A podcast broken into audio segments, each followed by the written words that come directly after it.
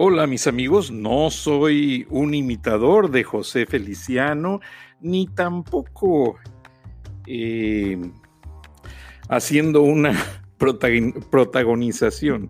Hoy me operaron de las cataratas, les agradezco los mensajes a amigos muy cercanos aquí al programa. Y pues eh, traigo el ojo hinchado, me acabo de poner las gotas, por eso me ven un poco mojado de las mejillas, pero fue todo muy rápido. Y realmente el operarme las cataratas me percaté que hagan de cuenta que traía algo empañado en el ojo como una lagaña, porque hoy me operaron un ojo entonces ahora ya veo los colores reales, veo todo muy claro, muy bonito. Claro, va a tomar tiempo en recuperarse y el próximo jueves me operan el otro ojo. Entonces, como quien dice, quedando bien de uno, me arreglan el otro. Pero pues me encanta leer. Me encanta leer periódicos, revistas, libros. Y eso fue lo que me trajo como consecuencia leer en el sol Número uno, afecta mucho las cataratas. Leer la computadora o el teléfono celular sin una luz prendida detrás de uno. Eso afecta de sobremanera. Se los digo para que tengan mucho cuidado y para que no lo vayan a hacer. Realmente no vale la pena. El ojo me quedó como de pescado, todo hinchado. Entonces, este, eso que ven ahí como lagañas, son los resultados de las gotas.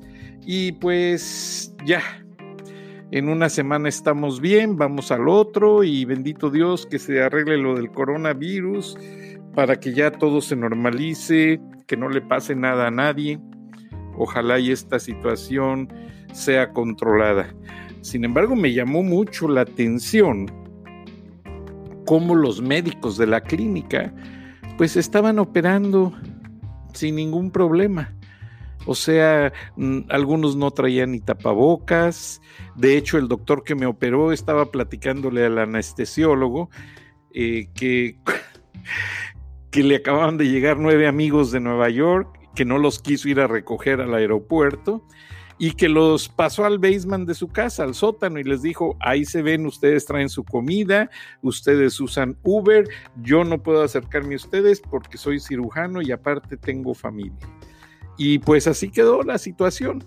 Ahora hay que tener cuidado porque pues estuve muy cerca del cirujano neoyorquino. Entonces, bueno, a veces son cosas que suceden, pero estoy contento dije, no voy a fallar a hacer el show y aquí estoy. Sí, me tomé una siesta, me puse mis gotas, por eso me ven aquí cierta humedad que no se quita, eh, porque son cuatro tipos de gotas diferentes, pero bueno, hay que ser optimistas.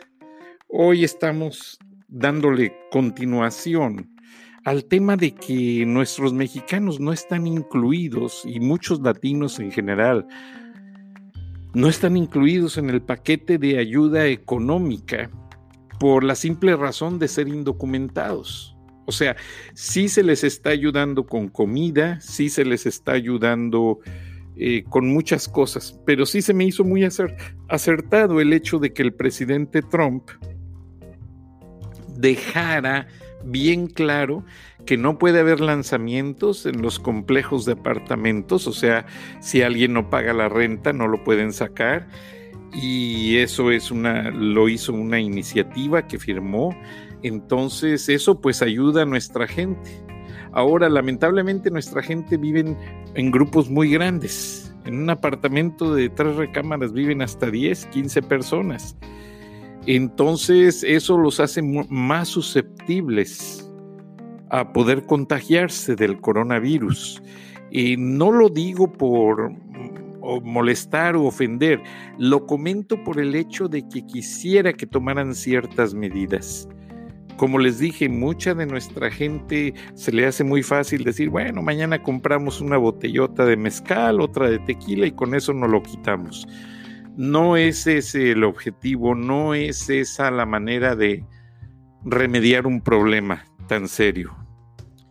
Entonces, quiero que tengan bien claro mi audiencia latina eh, que por alguna razón u otra no han podido arreglar su situación, que tengan cuidado. Ahora, las citas en el Departamento de Inmigración están suspendidas y muchas han sido reagendadas. Entonces ustedes tienen que ver muy cuidadosamente con su número de alien number, ver la manera de poder en, el en, el, en la página de internet, también está la información en español, ver la manera de reagendar la cita o ver si ya está reagendada y verificar muy bien que tengan su domicilio correcto. Eso es algo bien serio y bien importante. Ahora, perdónenme. La otra razón por la cual no quiero dejar pasar desapercibidos estos temas es porque primeramente Dios, pues todo se solucionará, nada es para siempre. Lamentablemente hay pues cosas que lamentar, pero vamos a ser positivos, vamos a ser muy objetivos con esta situación y no hay que dejar que se nos salga de las manos. Yo les comentaba ayer que mucha gente lamentablemente ha tenido que trabajar. Bueno, si tienen que trabajar por la necesidad o por lo que sea, pónganse un pañuelo en la boca, cúbranse lo que respiran, porque aparte es época de polen, estamos empezando la primavera. Entonces estaban diciendo los estudiosos que si en la punta de una pluma caben no sé cuántas bacterias del no sé cuántas partículas del coronavirus, imagínense que éstas usan el polen para transportarse y luego lo respiramos el polen y ahí se pone peor la situación. Entonces hay que tener cuidado, no hay que permitir que esas cosas nos afecten y andar con un paño bien cubiertos, traer unos guantes. Si no pueden conseguir guantes de plástico por tanta demanda, pues unos guantes de electricista y luego los limpia con alcohol o lo que sea. Pero el hecho es andar protegido.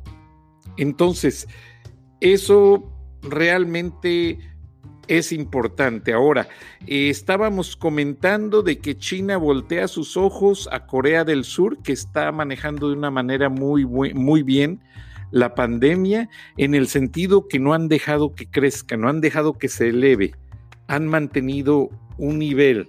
Sí hay problemas, sí hay enfermos, pero los están controlando y ese es el objetivo que quiere lograr los Estados Unidos, número uno.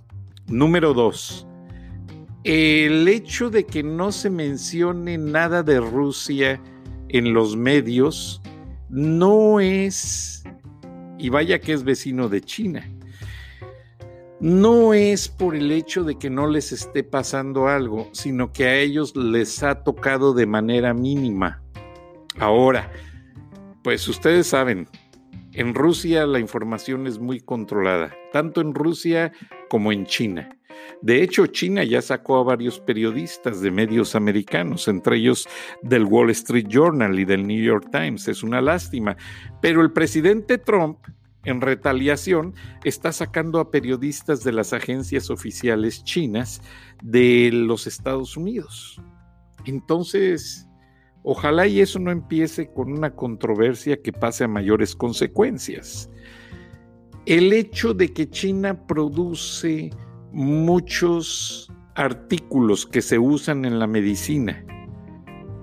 Estaba yo viendo en la mañana que me iban a operar todos los artefactos que usaron, mangueras, agujas, eh, banditas y un sinfín de cosas, todo era hecho en China. Y yo le pregunté a la enfermera, que si hay suficientes.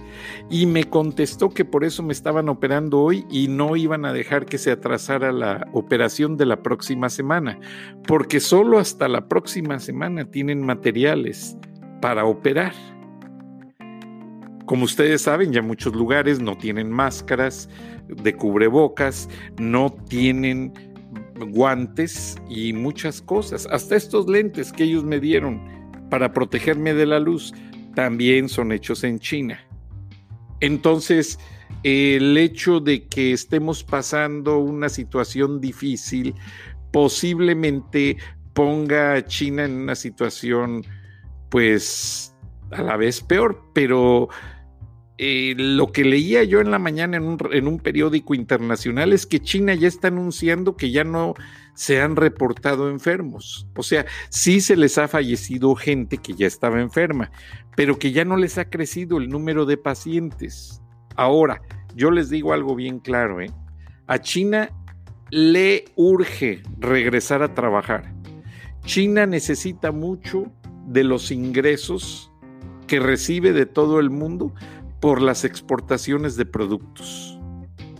Porque si China se queda varios meses sin ingreso, tienen tanta gente en el país que no son autosuficientes. Recuerden que China estaba recibiendo de Estados Unidos carne de puerco, estaba recibiendo soya, estaba recibiendo granos, trigo y algunas cosas más.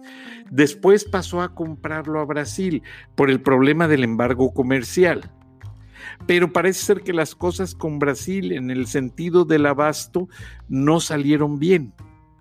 Entonces, están esperando recuperarse porque realmente les surgen esos productos de parte de los Estados Unidos para que ellos puedan alimentar normalmente a su población. Ahora, China, pues ustedes saben, ellos no tienen prisiones. Las prisiones son campos de concentración donde todos trabajan.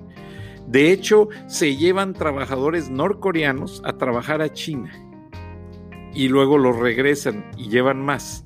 Para aquellos que no se han compenetrado mucho con el sistema chino, tanto China como Corea del Norte, ellos no usan prisiones.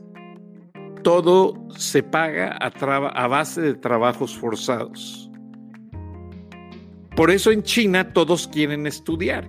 Por eso en China todos quieren ganarse una beca. Porque saben que trabajar, allá no hay ninis, allá no hay vagos, en China usted no ve gente perdiendo el tiempo, a excepción de los guardias de inteligencia que andan en la Plaza Roja, y, perdón, en, en la Plaza de Tiananmen.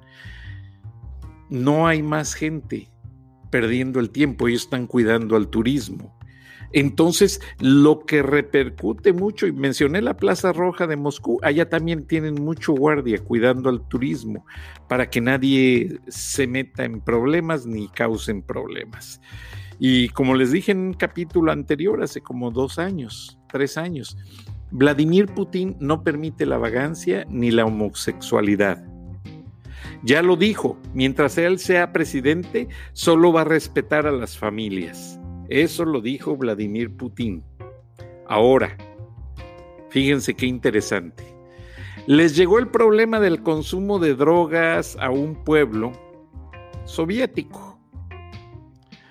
Allá no se rompieron la cabeza. Fueron con el ejército a agarrar a todos los narcos y a todos les pusieron un tatuaje desde la frente, todo alrededor, incluyendo los pómulos, diciendo un mensaje que ellos eran narcos y que estaban afectando a la sociedad, que eran delincuentes y que no valían nada para la sociedad. Pero además los hicieron trabajar en campos de concentración, que también los tienen en Rusia. Entonces, Rusia tiene un problema de alcoholismo, pero no lo tiene de drogadicción porque allá tampoco se permiten los ninis. Y vean qué situación. Tanto Rusia como China son comunistas, aparentemente. Los dos son más capitalistas o tienen una capa capitalista por dentro que no se conoce, pero que son los políticos y los empresarios, y el pueblo es el único que es comunista. Pero lo interesante de esto es que allá no hay ninis, allá el sistema comunista no les da becas. Allá no hay nada de eso de que se les dé dinero. Allá o estudian o trabajan. Entonces, allá no hay subsidios de ninguna índole. Y a veces es triste pero estaban haciendo comentarios varios analistas diciendo de que si en Estados Unidos se detiene la fuerza laboral y se les empieza a dar dinero para que tengan para sus gastos, muchos no lo van a usar para los gastos. Muchos lo van a usar para drogas, para la mala vida y se van a olvidar de la familia. Entonces, ah, el problema puede hacerse más grande si no lo controlan bien. Ahora en México, a mí me tocó ver los jóvenes universitarios que reciben una beca, muchos sí la aprecian, muchos sí estudian, pero hay otra gran proporción que hace caso omiso de ello, que no están aprovechando todo lo que es la oportunidad que se les da de que se sostengan para estar haciendo una carrera, no lo están haciendo. Entonces las autoridades debiesen de mantener más controlado ese asunto de las becas, honestamente. Porque aunque dicen que ya no hay ninis, pues sí lo sigue habiendo. Y ahora parece que ya tienen otro apelativo para ellos, porque ya reciben dinero. Antes eran ninis porque ni estudiaban ni trabajaban. Ahora no sé cómo les llaman, creo que se usa una palabrota o algo de doble sentido. Ahora, muchos me mandaron mensajes sobre la actitud del presidente mexicano Andrés Manuel López Obrador de que ya está empezando a tener cuidado para controlar la pandemia. Pero el hecho de que haya empezado a sacar sus estampitas que le dan personas del pueblo, para que lo protejan. Sacó hasta por ahí un billete de dos dólares. Sacó varias cosas. Eh, la gente, algunas personas se indignaron demasiado.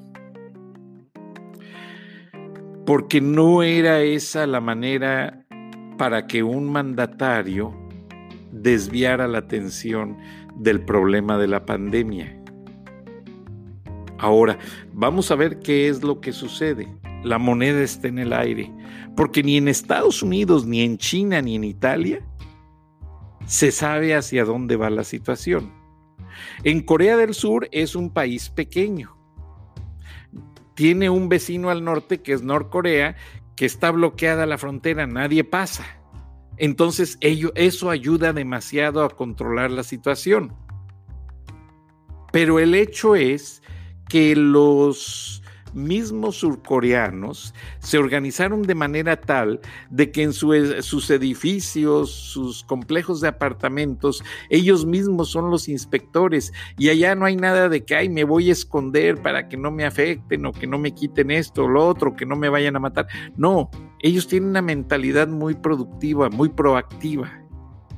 Ellos sí reportan a las autoridades para evitar que la pandemia crezca y para hacer un control sanitario más estricto, lo cual me parece perfecto, honestamente.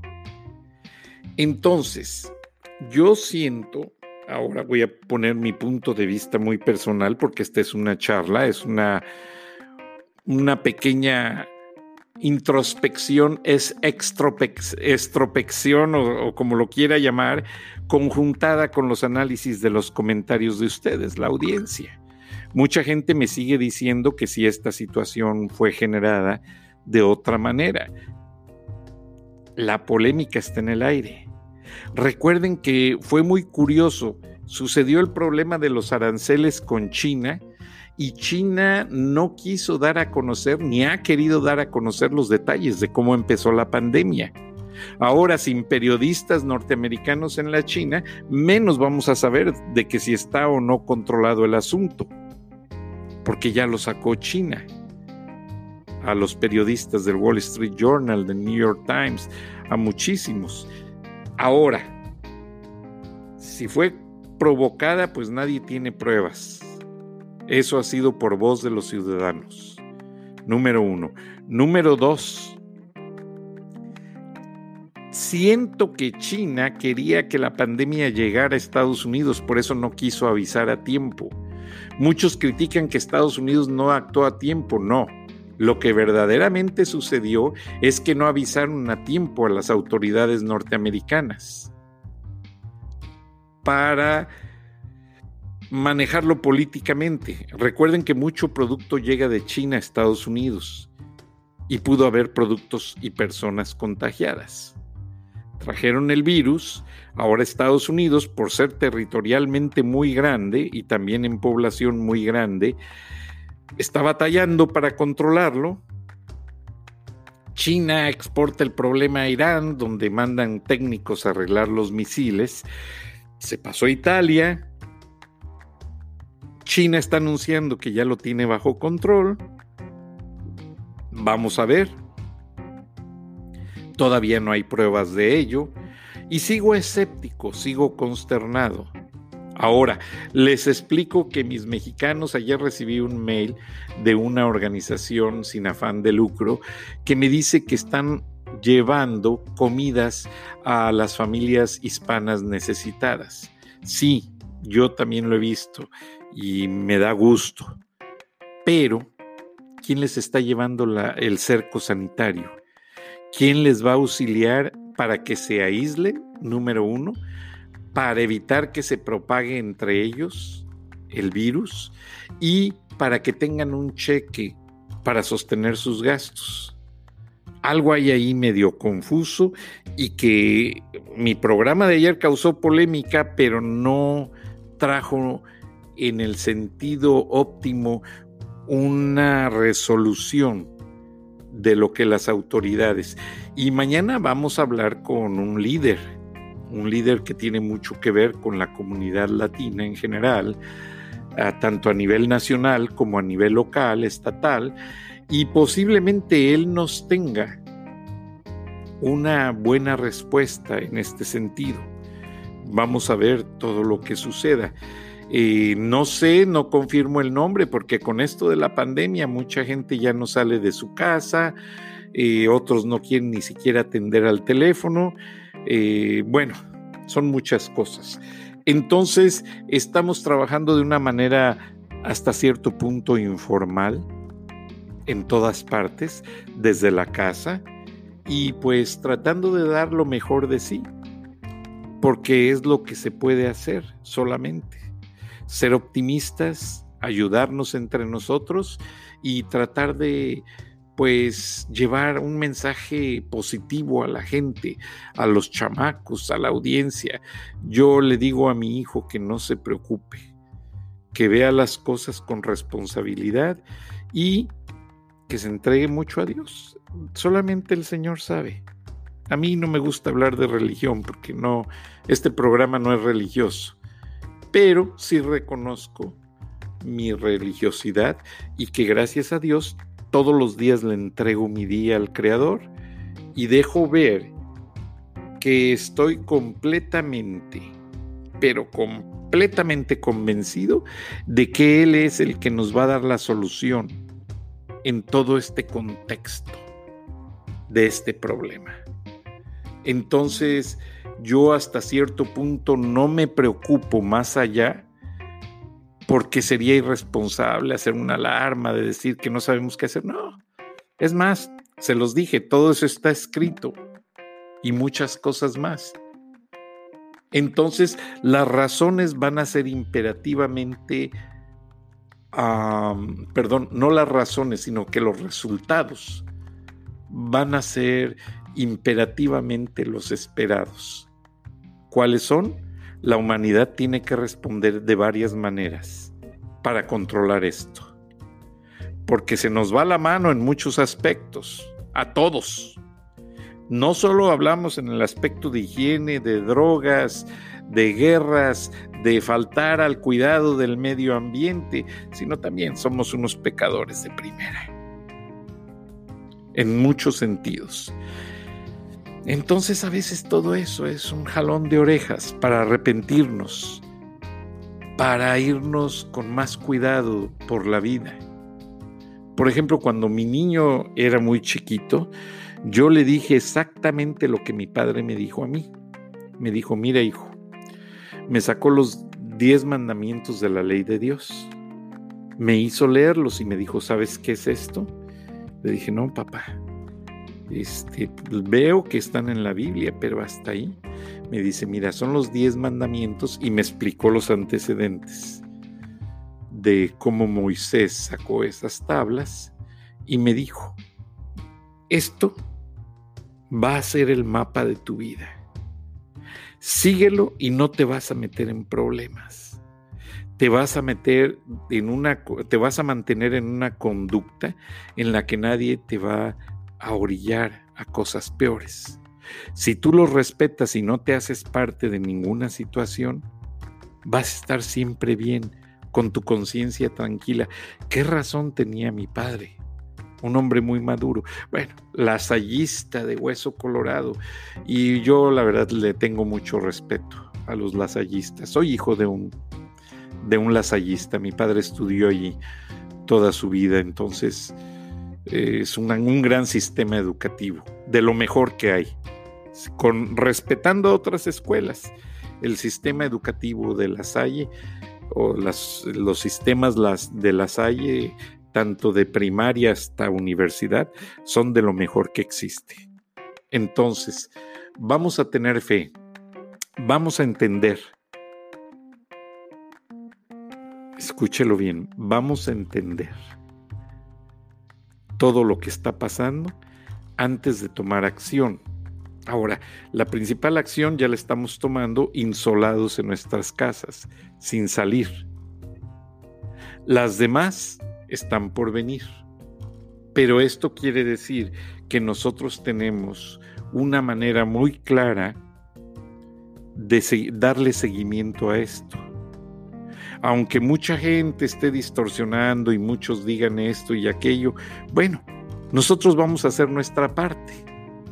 Por ejemplo, ayer me dio mucho gusto ver un grupo de voluntarios limpiando las bancas en los parques, porque ustedes saben que el coronavirus donde más estaciona es en los metales. Y había un grupo de gentes limpiando las bancas para evitar la propagación. Yo trapeo con vinagre y cloro la casa de ustedes cada tercer día pasamanos y todo. Entonces eso mantiene pues hasta cierto punto aislado al virus. Ahora dicen que no resiste el calor, pues yo lavo mis trastes con agua casi hirviendo y mucho jabón. Me baño también con agua muy caliente para evitar problemas, o sea, hacer que el virus se vaya de mi cuerpo. Y aparte, hago algo muy interesante que quizás les suene absurdo aparte de proveerme la higiene de mi boca, cepillarme mis dientes, hacer gárgaras de Listerine y otras cosas, antes de desayunar me tomo una copita de vinagre de manzana. El vinagre de manzana, aparte de que hago gárgaras y me limpia, siento cómo me despectora perfectamente la boca y la garganta, me lo paso como diciendo a ver qué pasa. Pues sí he sentido cómo me quema toda la garganta y todo, pero a las horas me siento muy bien. Me siento que puedo respirar de una manera limpia, que no se me atoran ni flemas ni mucosa en la nariz y eso yo siento que me ha ayudado demasiado. Hágalo se lo recomiendo, principalmente si usted está con la nariz y el pecho congestionado, eso le va a ayudar. Hágalo unos dos, tres días porque no se puede tomar diario. El vinagre tiene muchas propiedades, pero también afecta mucho al calcio de los huesos. Eh, si es adulto mayor como yo, pues ya le afecta en cierta manera, le podría producir osteoporosis, osteoporosis si lo toma diario. Gracias, se me ha acabado el tiempo. Esta charla fue de una manera más amigable, sin guion, sin script, pero muy contento de ver que me estén escuchando y por favor sigan las recomendaciones de todos a nivel de los gobiernos, departamentos de salud, autoridades en general y religiosas. Dios los bendiga. Gracias. Hasta entonces.